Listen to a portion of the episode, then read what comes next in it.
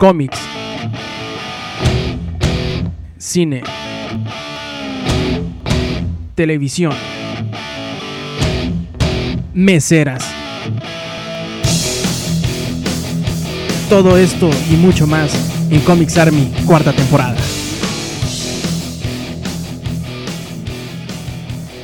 Y de vuelta, aquí está el programa por el que todos habían llorado, el regreso triunfal de el podcast de Meleninja. ¿Cómo estás, Meleninja? Muy bien amigos, ya estamos de vuelta en esto que es el programa número 800.432 del podcast Beta Alpha Sigma Omega. Estamos, estamos de regreso finalmente después de este, cotizarnos mucho tiempo con Comics Army. Y es un gusto y un placer para mí platicar y estar acompañado nuevamente de los protagonistas de este show, como lo es eh, BMB-Bishop y eh, Chiquita Violenta. ¿Cómo están? A mí me está cambiando la voz. No, no, este, bien, bien, por fortuna bien. Hasta el momento todo bien. Hasta el momento porque no hemos pagado la cuenta. Cuando llegue la cuenta tal vez la cosa no vaya tan bien. ya, ya veremos cómo en unos momentos va cambiando la situación. También nos acompaña Chiquita Violenta, mi amor, mi amor, preciosa, chiquita. I love you forever. Is my pretty love. ¿Cómo estás? Bien, gracias. No sé, se ve que estás muy bien, ¿eh? Hoy te levantaste, te levantaste muy guapa, ¿eh? La verdad debo decir, estoy extasiado, enamorado. Espero que cuando lo editen el programa le pongan música de saxofón de fondo, acá muy romántico y todo. Oigan, pues ya se está acabando el año.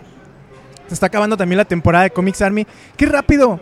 Y se está acabando el mundo si los mayas le atinan y no la, no la regaron con sus predicciones, Bishop. Pasó mucho este año. Este, ya es momento de hacer un balance de todo aquello que sembramos a lo largo de 2012. ¿Cómo está tu café con piloncillo? Hasta el momento el piloncillo no se ha derretido, está fuertísimo. Muy bien, muy bien. Este, bueno, estamos para el final de temporada. Antes que nada, muchas gracias a todos los que tuvieron la paciencia para aguardar este regreso. Sabemos que escuchar 44 programas consecutivos del podcast de Meleninja fue todo un reto. Fue todo un reto. No, qué bárbaro, el piloncillo de Bishop en su café está intacto. prácticamente. Oye, ya mejor no lo derritas, consérvalo y que estudien su ADN para ver cómo le hizo para no deshacerse. Está buenísimo, manches. Está más duro, pero más duro que el pito. Bueno, para los que no están viendo esto, Bishop al rato le va a tomar una foto para poderla subir a su Facebook, a mi piloncillo. La va a poner de perfil en su Twitter. Oigan, este, estamos ya pues en, lo que es el final del año. Ya estamos para cuando ustedes escuchen este programa, me imagino, no sé, eh, a finales de noviembre. Ya estarán cayendo los primeros meteoritos de los mayas, así que es, es un gusto acompañarlos en este fin del mundo porque pues hubiera sido muy aburrido de otra manera. Hubiera sido, hubiera sido muy aburrido. Eh, por otro lado, el final del año también nos trae el balance de lo que fue a nivel cinematográfico, comiquero y literario el, año. Creo que muy afortunado, sobre todo porque hubo muy buenos, muy buenos estrenos. Hubo programas, hubo películas y hubo cómics que valieron mucho la pena. Y además con lo que viene, vienen muchas novedades. Tenemos entonces varios temas que, que abordar. Miren, estoy hablando mucho porque estoy haciendo tiempo porque el Bishop le está tomando foto al piloncillo. Tenemos varios temas que abordar eh, si quieren, comenzamos con uno que teníamos pendiente desde mediados de octubre, que me hice, que me hice idiota y entonces no lo pudimos sacar porque Bishop estuvo de viaje, se estuvo haciendo una de vieja. ¿Cómo te fue con eso? Ay, muy bien. Saludos a quién? A Jorge Vaz. te voy a decir al ingenierillo, pero no, te ganó, te ganó el subconsciente.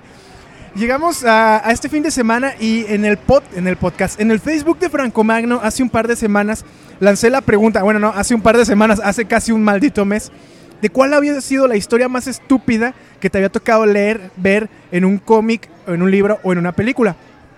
Obviamente pues era, era una pregunta que se prestaba sobre todo a cualquier tipo de interpretación y las respuestas así fueron.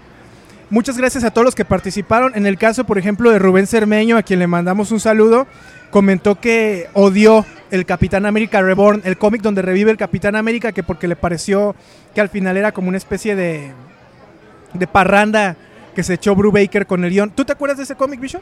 Este, por fortuna no lo leí, pero me imagino que debe ser algo así como no estaba muerto, andaba de parranda, algo así. A mí yo le, yo le comentaba que el final, Red Skull se hacía un robot gigante, ¿no? Y trataba de destruir el Capitolio. ¿A qué te recuerda cualquier situación, situación que involucre que el villano normal se convierta en un enemigo gigante al final del capítulo? Me recordaría mucho, por ejemplo, los Power Rangers. Pero mucho, mucho los Power Rangers, tal vez, tal vez un poco como a Macros, un poco, un poco ese tipo de cosas. VR Troopers, ese tipo de, de- de cochinadas. Pues así de mamalord estuvo el final del Capitán América. Eh, Domino Dude, muchas gracias. Mumbra. Mumbra. Mumbra, de veras que también se hacía gigante, ¿no? Y de hecho, al- no, te iba a decir, al final de la serie se hace gigante, pero no. No, no, no. Ya pelea uno a uno con Leono y pierde.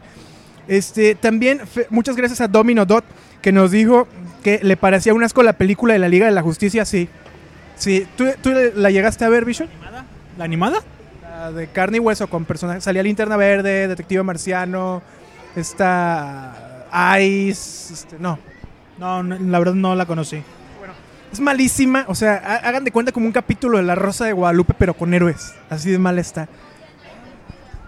Una de las películas más jaladas que he visto es la segunda parte de Entrevista con el Vampiro.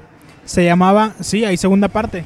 Este, no es cronológica a los libros de Anne Rice, es de hecho de la primera pasan a la tercera que se llama ah, La Reina de los Condenados. La película se llama La Reina de los Condenados y salió la rapera de los 90 Alilla, este que murió durante la filmación, de hecho, o al final de la filmación.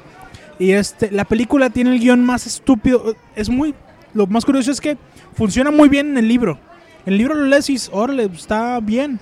Pero desde que hacen un muy mal casting, un- una muy mala selección de locaciones, una muy mala actuación, la película termina siendo un bodrio espantoso y no te crees una sola palabra del guion. No sé, sí, sí. Yo, fíjate, no la llegué a ver justamente por lo que dices. El casting no llamaba la atención desde el momento en que te lo vendían a los personajes, pero no tenía idea que era la continuación de, de Entrevista con el Vampiro. Bueno, eh, también Domino Dot nos dice que la película de Dragon Ball es muy mala. Sí, creo que sí, ¿eh? Creo que es la que se hizo aquí en México, se rodó en México. En Durango, de hecho. En Durango y en el DF en Santa Fe. Que, pues fue apaleada. En la lavadora gigante que está en Santa Fe. La lavadora gigante de Santa Fe. Sí, creo que le fue muy mal. Eh, querían hacer incluso una saga, una tipo trilogía. ¿Y cómo habrá estado la película que yo creo que todos quebraron y salieron debiendo lana? Y Es bien curioso porque hace unos días vi. Este. Ah, caray, tiene pelos el micro. Este, sí, hombre, ¿qué, qué, qué está pasando aquí? Eh, o hace unos días vi una. eh, un teaser, un trailer. O me he hecho un pedacito de una película. Creo que es coreana. ¡Coreana! ¡Coreana! Es, es coreana la película. Este. De Dragon Ball. Y está muy bien hecha. Es, es una escena donde está Bulma. Es una muchachona joven con unos. Unos ojos muy bonitos. Eh, sí, sí, unos ojos muy bonitos, mi amor, unos ojos muy bonitos. Y está también eh, Maestro Roshi. Curiosamente, Maestro Roshi es casi igual. O sea, así todo, hasta pelón y la camisa hawaiana, el, el, el caparazón de tortuga, shorts y la misma, digamos, eh, cara de libidinoso y actos libidinosos de siempre. Pero al menos esa, esa escena que me tocó ver, creo que la subió, no sé si Lulogio, no, no sé, alguien la subió. Este, me pareció súper graciosa y creo que Dragon Ball, al menos en la etapa donde Goku era, uh, uh, donde Goku era un niño, donde Goku era un niño, sí, sí debía ser así, debía ser muy gracioso, una película cómica tal cual. No sé por dónde le quisieron dar en la de Dragon Ball, es insufrible, insufrible, es paupérrimo el nivel que tiene, pero bueno, ahí está, y sí, efectivamente es de las peores películas en cuanto a argumento que he visto en años. también menciona la de Street Fighter con Chun-Li, la que salió de Chun-Li de Street Fighter, que salía Lana. Las dos de Street Fighter, sí, yo creo que las dos películas. ¿Sabes qué? Es que Street Fighter nunca se recuperó y hay que decir que son muy pocas de las películas basadas en videojuegos que son buenas. O sea, la 1 de Mortal Kombat es buena. Por ejemplo, Resident Evil a mí no se me hace brillante ninguna, ninguna. Y sin embargo no se me hacen tan malas como las que hace V-World con Blood Rain y esas. Pero es un caso único porque todas las demás adaptaciones, Doom, Super Mario. eh, ¿Cuál más ha sido de videojuego? Este, Doble Dragón. Las Tortugas Ninja no era de videojuego, pero bueno. Ahí es muy. mm, el screenplay, como le dicen, la adaptación de videojuego de la trama. Si es que a veces hay a la pantalla, pues, generalmente siempre la cagan. Y Street Fighter creo que sí. Lo mejorcito que se ha hecho fuera de videojuegos creo que ha sido el anime, la película de anime Street Fighter Victory. Este, y ya. Y por ahí un poco los cómics con las portadas de Omar Dogan. Se han hecho películas de, de Street Fighter, an- animadas las películas, que son bastante buenas. Por ejemplo, salió una de Street Fighter 2 con. Bueno, animada, era, creo que era coreana, pero era producción japonesa. Entonces, o sea, se hizo en, Corea, pero en realidad eran artistas japoneses, sobre todo por costos. Y es una película muy buena donde, vaya, eh, respetan un poco más el videojuego y está como más basado en lo que pasa en, en Street Fighter Super Street Fighter 2, donde ya sale DJ y sale esos personajes este que se parece a Bruce Lee, este Liu Kang, sí. Y la de 13 fantasmas. Yo no me acuerdo de 13 fantasmas. 13 fantasmas trataba de un tipillo, bueno, varios tipillos que iban a una casa y estaban atrapados 13 fantasmas dentro, como en una casa de, como un, un- como un complejo de cristal ahí medio raro. Tenían que ponerse unos lentes especiales para poder ver a estos fantasmas y era realmente malísima. En su momento, en su momento, este, sale el que luego le hizo de Shaggy en Scooby-Doo. Sí, sí, sí. Este, en su momento era una película que te daba risa. Que te daba risa, estaba interesantillo la parte sobre todo de maquillaje. O sea, no estaba tan mal. Pero en términos generales, exactamente el argumento era realmente pobre, muy, muy pobre. Pero, pues ahí estaba. Y en su momento recaudó, ¿eh? Le fue bien en taquilla para, ¿qué, qué fue? Como 97, 98 más o menos. Ya, ya tiene rato. Ah, Troll Superweyes Asader nos dice que el- en cómics la peor basura que ha leído es Ultimate y Ultimates 3 y Ultimatum. Sí, yo creo que sí. Lo que hizo Jeff Loeb ahí sí no tuvo, no tuvo vergüenza. ¿eh? Ultimate 2 todo estaba bien. 1 y 2 estaba de- decente. El 3 sí fue como basura. En, el 3 es donde, donde tienen una relación incestuosa. Este. Ah, sí, muy bien. Ya sí, ya me acordé. Malísima, pero malísima. Ultimatum sí es. Alguna vez hablamos aquí de Ultimatum cuando salió recién y era. Lo define muy bien Troll Superweyes. Es una mamada de proporciones bíblicas. Sí, creo que no hay mejor manera de. ándale. Dice que Rec 3 Génesis también le vino, a dar, le vino a dar en la madre a las dos películas. Yo creo que Rec fue de lo mejorcito que se hizo en cine español de suspenso y terror. Lo 1 y 2. Bueno, Bishop dice que no, porque pues a él le gusta el cine snuff japonés de decapitados y de violaciones animales, pero yo creo que Rec 1 y 2 no es mala como esfuerzo. Rec 3 sí desbarranca la historia. Yo no digo que sea mala, a to- a todo lo contrario. Rec 1 me encantó, Rec 2 se me hizo decente con todo y que tenías que subirle mucho el volumen porque no se escuchaba bien. O sea, la parte de sonido era ya realmente muy mala. La 1 sí estaba perfecta, así como debe de ser una película. Este, la 3 desgraciadamente no la he visto. Quisiera verla, eh, sobre todo porque soy fanático de la saga. He escuchado que le dieron un giro completo a la historia y que ahora quieren hacerla como una película cómica, muy al estilo de Shaun the Dead.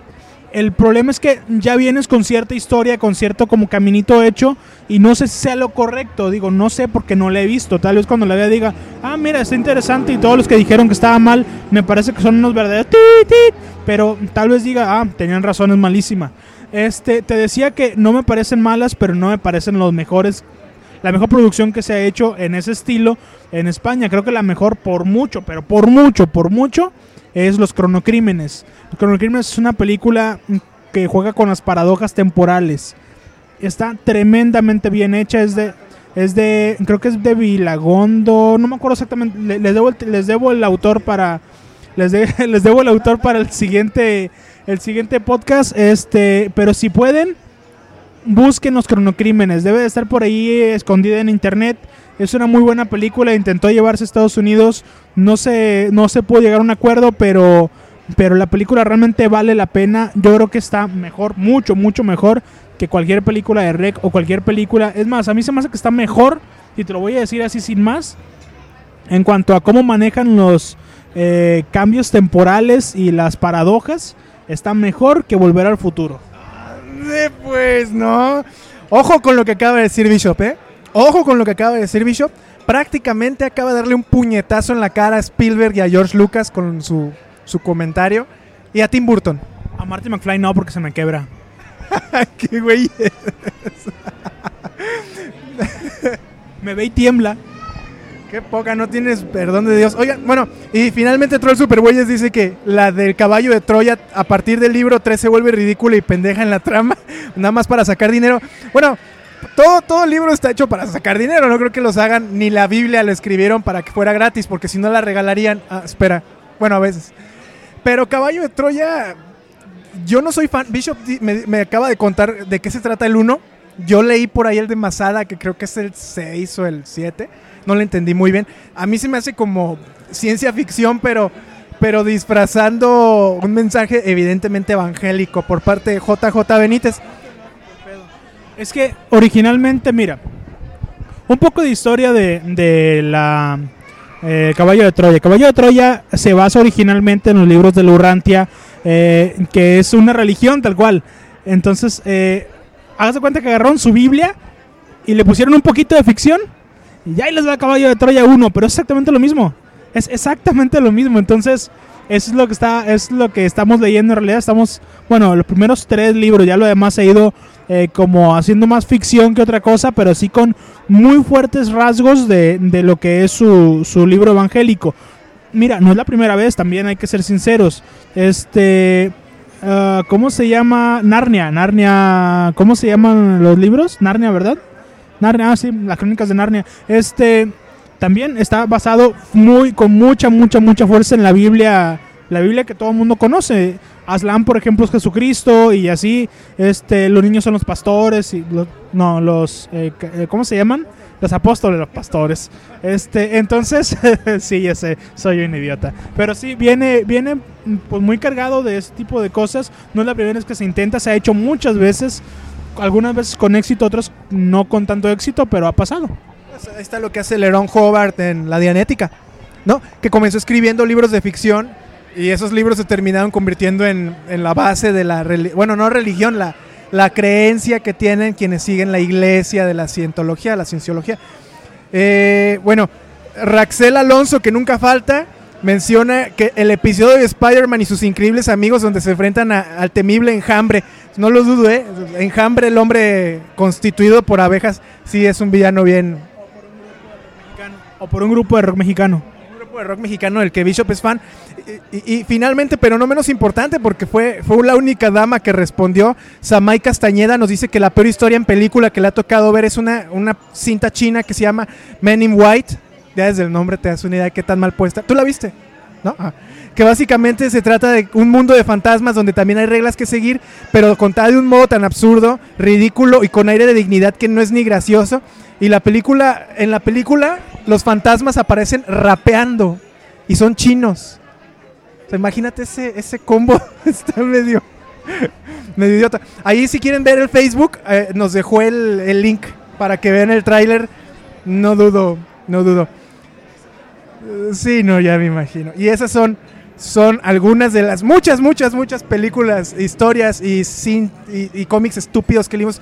¿Tú te acuerdas de alguna, de, de alguna historia que hayas terminado y hayas dicho, qué idiotez me acabo de chutar, me arrepiento de haberla leído o de haberla visto? Alguna así de que digas, no, no, no, esto sí está, prefiero haber visto una de Tim Burton. Es que sinceramente, cuando hablas de ficción, ya que lo, te pones a, pensarlo más sesudamente, casi todas las historias tienen poco sentido común. O sea, parten desde la primicia de lo absurdo, de que pasa algo realmente fuera de lo común y eso es lo que depende de cómo lo traten, lo que lo convierte en, en algo rescatable o en algo verdaderamente deplorable. Por ejemplo, eh, Star Wars, pónganse a pensarlo tal cual. Hay, hay, hay un güey todo lleno de, de pelaje que habla con puros gemidos. Este, hay, hay, hay un güey que mueve cosas con la mente. Este, está un güey que tira rayos. O sea, ya que te lo piensas, dices, ah, cabrón. Pero estuvo eh, el maestro, el maestro Jedi, por ejemplo, este Yota se llamaba el, el nanito, ¿no? Este, eran, eran de Star Trek, ¿no? Eran hombres de nieve gigantes que vivían en las montañas. No, esos son los, de Star- los de Star Trek. son. Ah, sí, también. No, Jetix, Jetix eran. eh, era un canal de, de- de caricaturas de Fox. Pero ya lo cancelaron ese canal, creo, ya, ya no, ya no existe.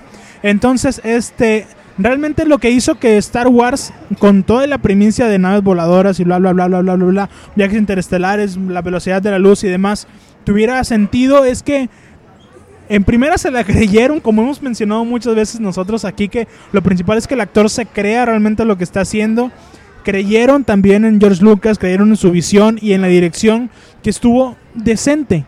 Decente porque hay cosas que realmente la ves y dices, ah, cabrón. pero, pero la verdad es que es una película que ha sobrevivido bien. Es, es, digo, mucha, mucha gente que es fanática me va a querer colgar por lo que estoy diciendo. A mí, a mí, no, a mí no me parece la gran cosa Star Wars, me parece, me parece bien a secas. Pero tampoco es como, no manches, voy a fundar una, una religión a partir de ello. No me parece para tanto. Pero pues ya depende de cada quien todos los productos, todos los productos cuando los ves de manera más concienzuda, te das cuenta de que tienen cosas un poco ridículas. Cuando los dimensionas realmente. Muchas veces conviene no dimensionarlo para quedarte un poco con esa eh, ese saborcito de que realmente estás leyendo algo interesante, aunque no lo sea. Muy bien, bicho. Oye, pues qué bárbaro, ¿eh? Este, yo que te hacía super fan acá, te hacía maestro Yeti y, seguidor de las reglas de, de, de- ándale, de Doctor Spock. Pues me falló. Yo no sé, yo es que sí he leído cosas muy malas. Yo creo que todo lo que hace Jeff Loeb se me hace como pura caca, así feo, de, de lo malo, malo, malo que es. Creo que a él le ponen buenos dibujantes, pero no oculta lo mediocre que es como guionista, ¿no?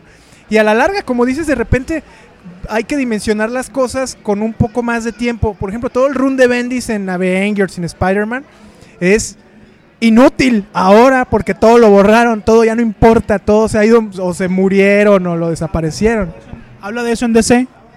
Habla de eso en DC que le dieron en, la tra- en el traste toda la continuidad. Pero bueno, vamos ahora a un corte musical. Estamos transmitiendo el día de hoy desde las gorditas rancheras aquí en Avenida Revolución.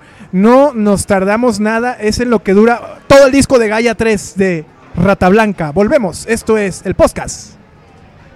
No, no, no, no, no, no, no, no, no, no.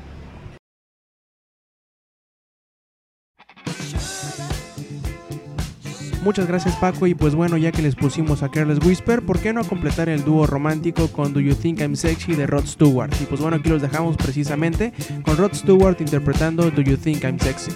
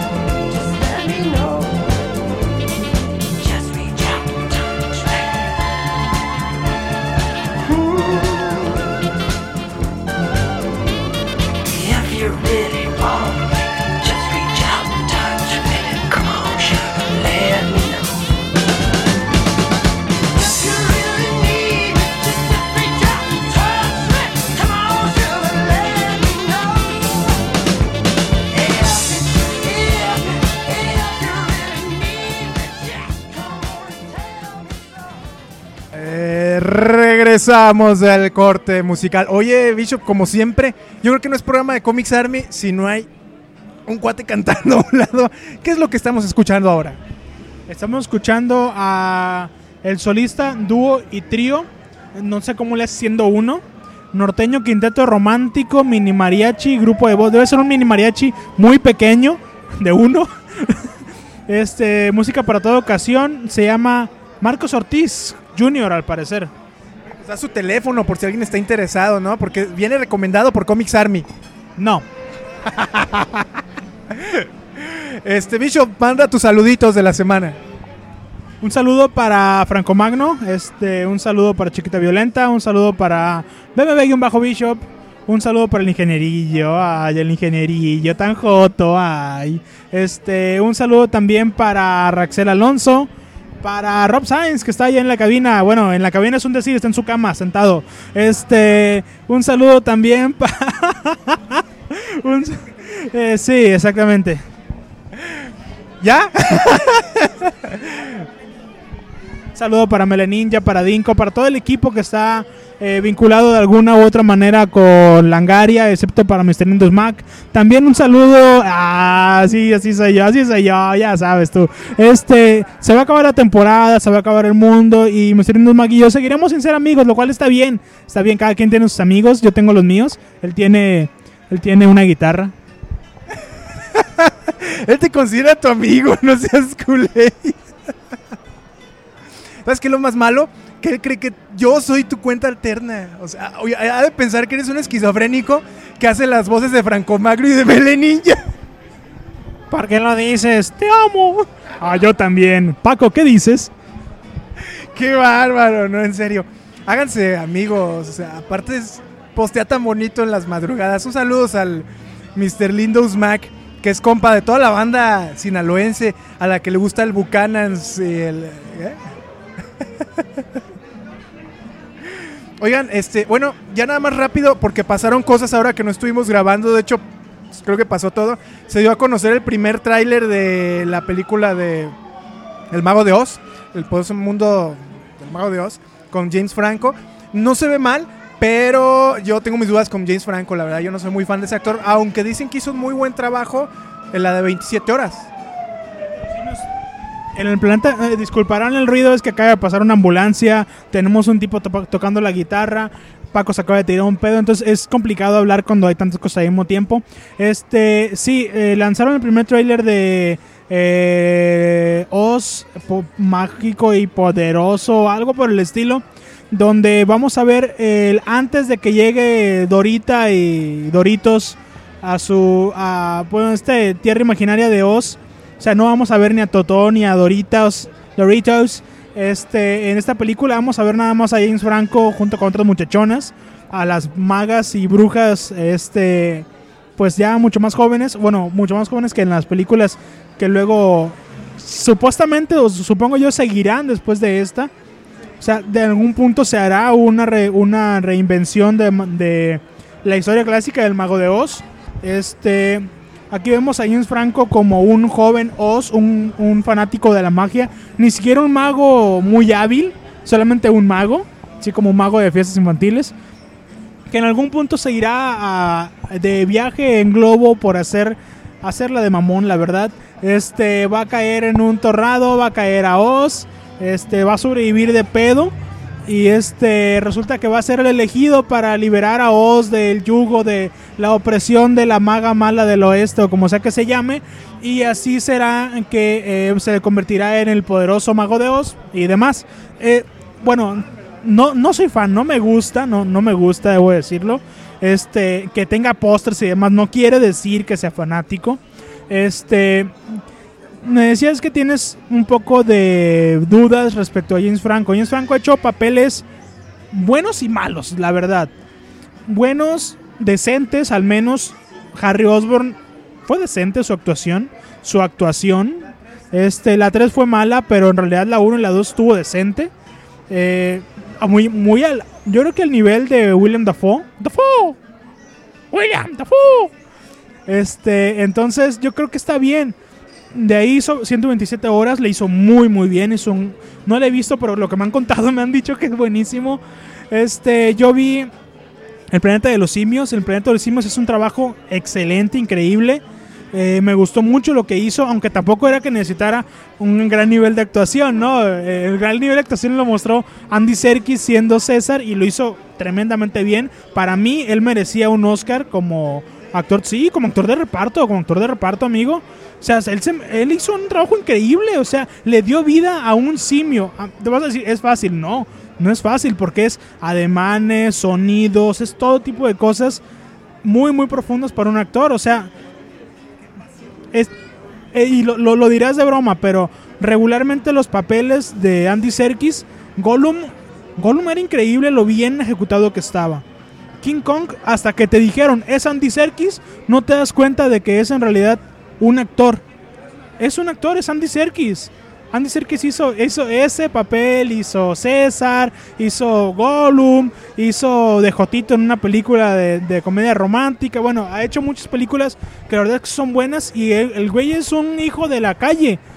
o sea, la verdad es que el vato sabe actuar muy, muy bien y no ha sido reconocido como, como se debe. Yo estoy en una campaña porque le den un Oscar. ¡Qué bárbaro, no, hombre! Este. También pasó que Disney compró Lucasfilms. Fíjate cuánto estuvimos sin grabar, eso ya es chisme viejo. Lo compró en un buen varo, en varios billones. Yo, yo les decía, no soy tricky, pero creo que va, va a significar destrabar una saga que tiene décadas perdida. Décadas en el sentido de que no avanza para ningún lado. En gran medida, y en gran medida por George Lucas, la verdad que, que- ha manoseado toda la continuidad y, y- y lo bueno que se ha hecho, a mi juicio, eh, a mi juicio, por ejemplo, lo que hizo Andy Tarkovsky con, con la animación de la Guerra de los Clones, a lo mejor no era la gran papa, pero le presentó el universo de Star Wars a muchos niños que no tenían la más remota idea de la saga, no querían ver las películas porque les daba flojera, a mí me daba flojera, y les hizo un concepto interesante. Yo, yo no era un niño cuando salieron, pero no me, no me llama la atención. Y, ya después supe que George Lucas sacó, las hizo no canon a todas estas historias, ¿no? No sé exactamente por qué, me imagino que lo que él no controlaba directamente, pues simple y sencillamente se iba a la chingada. Entonces, qué bueno que, que esta saga va a avanzar. Digo, Disney creo que lo ha hecho bien con Marvel. ¿no? No, no, o no ha hecho tanto mal como lo hizo Sony o lo ha hecho Fox con los Cuatro Fantásticos, con Daredevil, con Spider-Man. Aquí estamos hablando de cosas diferentes, Paco. Acuérdate, cuando Marvel vendió, no vendió todo. Vendió la parte de cómics, pero la parte productora de cine se quedó todavía como Marvel. O sea, Marvel es Marvel Movies, o sea, es, es autónomo de, de- de Disney. Entonces, en ese sentido, las películas como eh, Thor y todas las demás películas que hemos visto en estos últimos años, eh, Capitán América, Iron Man, eh, de Avengers, ahora la que vamos a ver, la, la serie de, de The Shield que está a punto de, salir, este, la, segunda parte de Thor, todas estas películas que hemos visto en este macroverso nuevo en el cine de, de Marvel son producción exclusiva de Marvel. Tal vez sí haya por ahí un poco de eh, consejo, por así decirlo, de cuidar un producto por parte de Disney, pero ellos no pueden tener o no pueden meter las manos en ningún sentido en, ya en distribución, en guion y demás. Entonces sí son como cosas diferentes. Yo pienso que sí va a funcionar diferente Star Wars, ojalá y que para bien, no estoy seguro de cómo pueda funcionar. Hasta el momento se sabe que van a ser tres películas las que vienen de Star Wars. Este, por ahí se menciona que en el capítulo 7 aparecerían Leia Organa y, Luke Skywalker. No se sabe todavía si Han Solo va, a aparecer en, en la producción. Es un hecho, por ejemplo, que Chewbacca seguramente no aparece. Este, no, no se sabe todavía, no, no hay un contrato de por medio. No hay, hay guionista, creo que hay guionista, es el de, el de Toy Story 3. Eh, no hay director todavía confirmado. Hay como cuatro o cinco en la baraja, pero todavía no existe nada concreto. Yo pienso que puede funcionar bien en la medida de que el guion sea realmente congruente. Vale la pena continuar la historia, como dices, pero no sé hasta dónde se pueda alargar. Ya son seis películas, Paco. Yo pienso que ya es demasiado. Si, si Rocky, las cinco decíamos que ya era mucho, salió las seis y ya nadie la quería ver, ¿tú verías nueve películas de Star Wars, Paco? Yo no, ni una. Bueno, y finalmente eh, se presentó el primer tráiler, bueno, no el primer tráiler, más bien ya el último avance de la película Django Unchained, este, o Django desencadenado, tío. La nueva película de Quentin Tarantino. De Quentin Oye, el otro día estaba viendo del crepúsculo al amanecer, hablando de películas que de repente envejecen mal. Los efectos malísimos ya, ya esta época, pero está muy buena esa película. Es puro Tarantino. Y la escena del pandemonium satánico es clásica de clásicas. es lo mejor de lo mejor que jamás en su carrera ha hecho y va a hacer Salma Hayek, bailar con una culebra. ¿No? Podrán pasar mil años, otras civilizaciones y realidades alternas, y Salma Hayek no volverá a tener un mejor papel que ese con una culebrita bailando. Tarantino hizo una película con. con. El, el mariachi. El mariachi. de- de- de- desperado, ¿no? Ah, sí. Ah, es que algo me sonaba. Es que son muy parecidos a Robert Rodríguez. Y, no, no, en cuanto a, sus películas, son muy parecidos Tarantino y Robert Rodríguez, la verdad. Son así como hiperviolentos y demás. Y, pero, sí, es, es su alumno, es alumno. Eh, el punto es que. Bueno, me perdí un poco, me perdí, me perdí. A ti no te gusta, o sea, tú desde que viste Machete odiaste a cualquier subproducto de Tarantino y Robert Rodríguez. Viste Dead Prof, viste bueno, tiempos violentos como La Obvia de Tarantino, Murphy Brown creo que también. Pero Perros de Reserva, no sé si él la dirige o la produce, pero sí está ahí metido. Kill Bill 1 y 2, el- la 1 es una belleza, la 2 está buena, no se me hizo ya tan buena, pero está buena. La 1 va a ser... Y bueno, bueno, ya el caso es que ya está ahí, lo pueden ver en el Facebook del Inútil de Franco Magno Bishop. Pues llegamos al final del programa. Eh, conclusiones, eh, ¿qué, es lo que más te emociona de cara al 2013 a nivel cine? Ya ha anunciado, pues obviamente, la marcha hacia adelante del proyecto de Star Wars. No creo que se estrene, pero ya va a ir tomando forma.